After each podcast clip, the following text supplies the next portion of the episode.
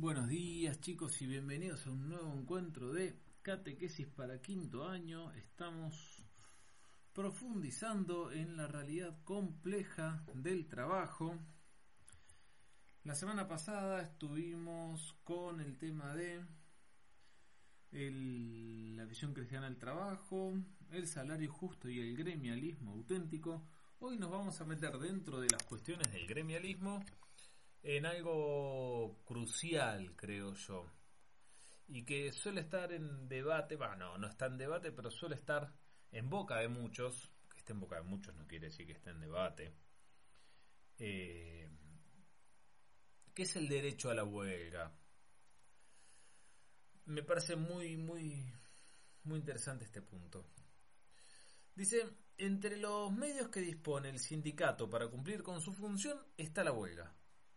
O sea, la huelga es una herramienta. También puede darse el trabajo a desgano o a reglamento, o sea, lo básico y lo mínimo indispensable sería a reglamento.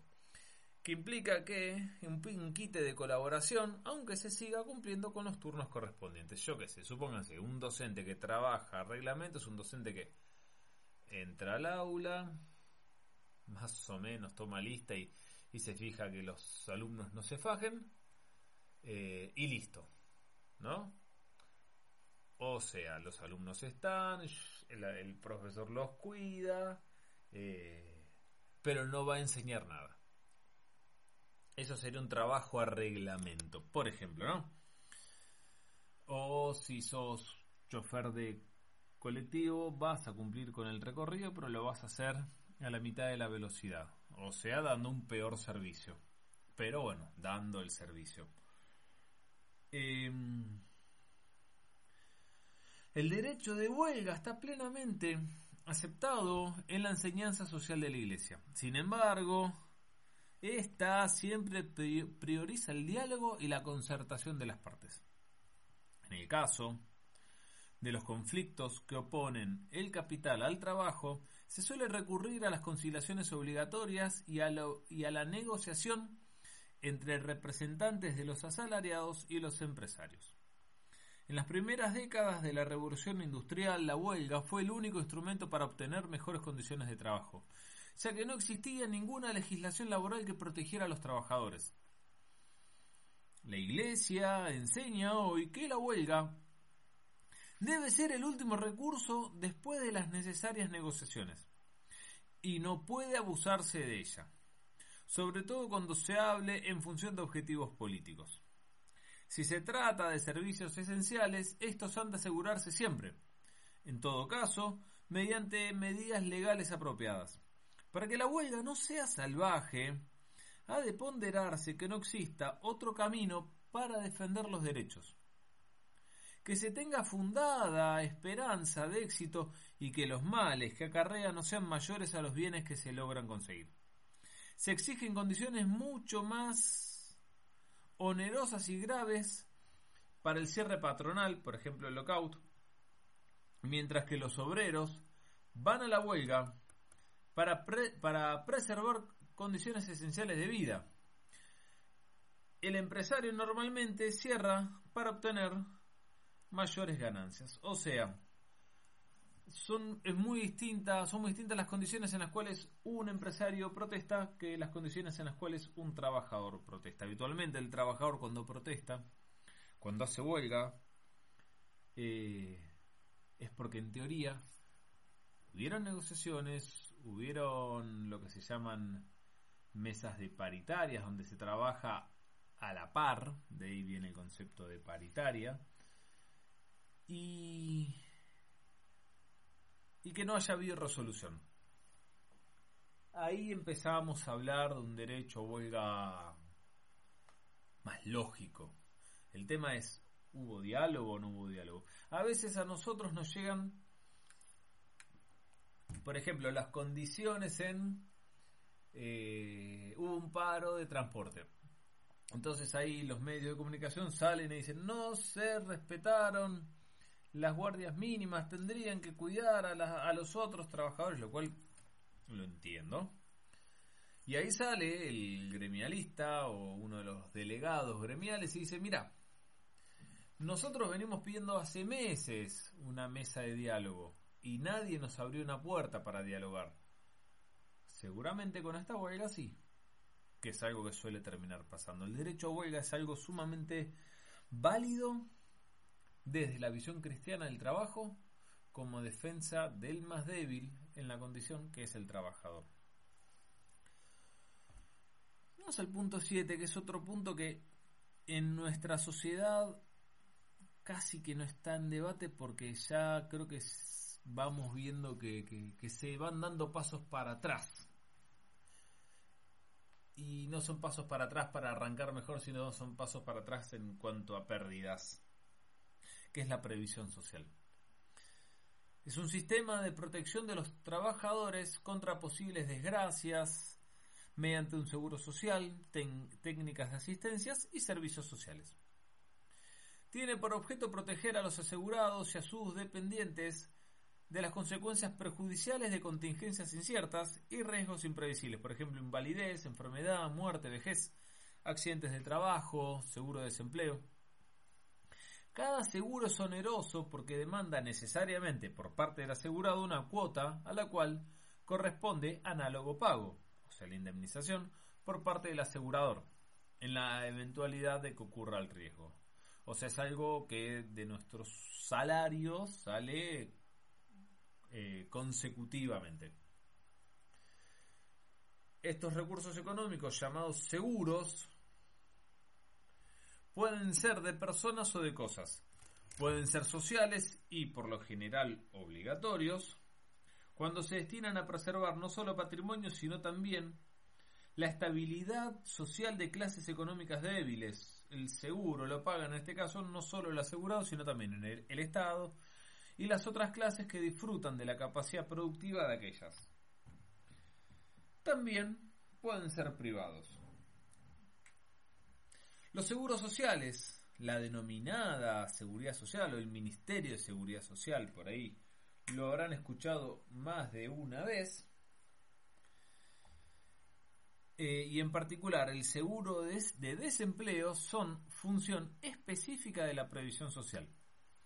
Según el documento conciliar Gaudinet Spes, a ver, y, este, como está el, salario de emergencia durante, estas, durante esta pandemia, que lo están recibiendo casi el 60% de la población. Según el documento conciliar Gaudinet Spes, o sea, el gozo y la esperanza, esto es del Concilio Vaticano II, estos deben ser un instrumento para concretar el destino universal de los bienes y los poderes públicos tienen el deber de proporcionar a los ciudadanos tales garantías en caso de infortunio o de que se agraven las responsabilidades familiares. Juan Pablo II también promueve el derecho de los trabajadores a contar con medidas de previsión que complementen el salario y que sean para los trabajadores de fácil acceso, en cuanto sea posible, a bajo costo e inclusive también gratuitas. Esto lo planteo en Labor en Exercen, eh, uy, qué mal que lo dije en el número 19. Y el último punto de este, del encuentro de hoy tiene que ver con la revolución tecnológica y los desafíos, o sea, las bondades y, los peligros ¿no? que esto trae, porque, por ejemplo, van cayendo muchas industrias con, la aparición de otras. Cada vez se necesita menos mano de obra y esto trae muchos dolores de cabeza. Hasta la revolución industrial, la producción se basaba en el esfuerzo físico del hombre. A partir de la introducción de las máquinas hubo un gran proceso de cambio.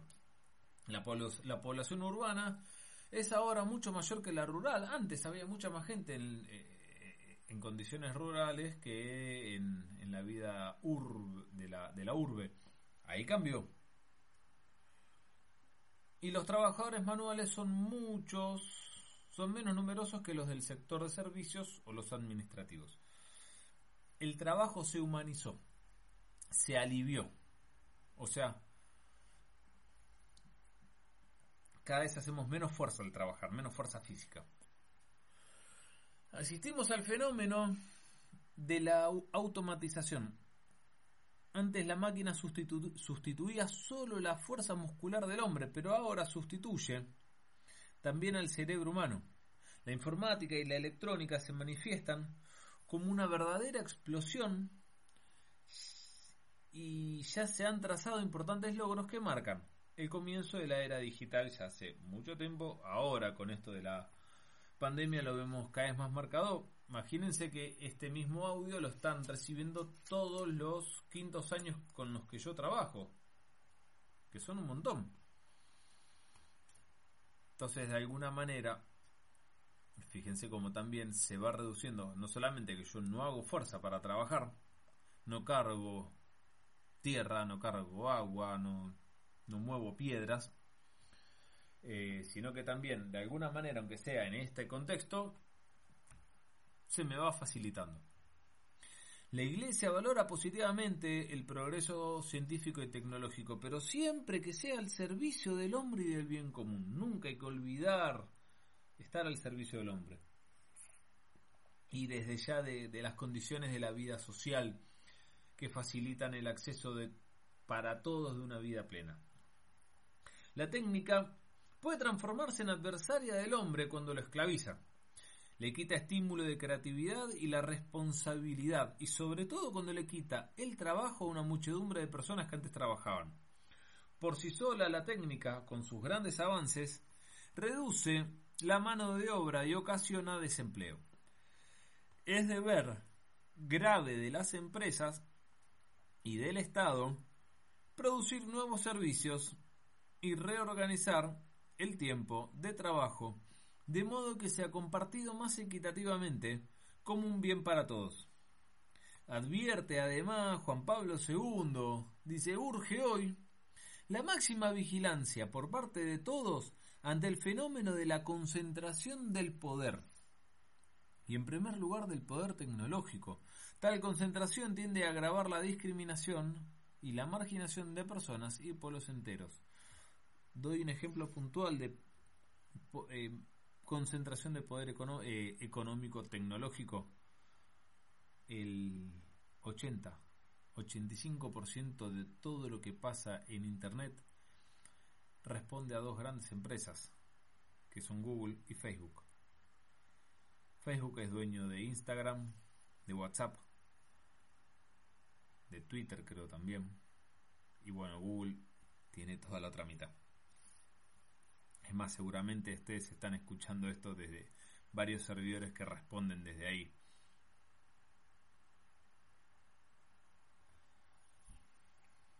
Esto lo dicen Cristi Fidelis Laichi. Hay un texto acá que yo les puse que se llama La Era Digital. Este es un texto que lo traje de afuera, esto no lo armé yo, este último párrafo. Asistimos hoy a una nueva revolución, la que plantea la sociedad de la información digital, fundiendo las fronteras gracias a las modernas redes de telecomunicaciones. Un enorme abanico de oportunidades para, los para que los pueblos puedan difundir su identidad e interactuar se abre ante nosotros. Los procesos de emisión, producción y transmisión de información se optimizan por el desarrollo científico y tecnológico las posibilidades audiovisuales que brindan las nuevas tecnologías nos obligan a iniciar un proceso de alfabetización que nos permitirá construir y percibir el mundo desde las imágenes. El gran desafío es que todos los ciudadanos tengan acceso a los nuevos instrumentos de comunicación y que este nuevo mundo prometido, o sea, la sociedad de la información, no genere de por sí eh, nuevas formas de riqueza y de pobreza que se agreguen a las, que, a las graves exclusiones que ya tenemos, entre quienes puedan acceder a la competencia y a la comprensión de los nuevos lenguajes y las herramientas y quienes queden al margen de ellos como vehículos de desarrollo. Entre quienes sean capaces de decodificar y discernir sus mensajes interesados y manipuladores de los que no lo son. ¿Cuánto para, para, para ver los influencers que tenemos hoy, cuántos influencers hoy que tenemos en las distintas redes sociales nos plantean una vida eh, plena, nos acercan una humanidad más razonable, nos permiten ser más plenamente humanos. Bueno, esto ha sido todo por hoy. Les deseo una muy buena semana. La clase que viene ya será, calculo, sí, la última para el cierre de esta unidad. Que tengan una muy buena semana.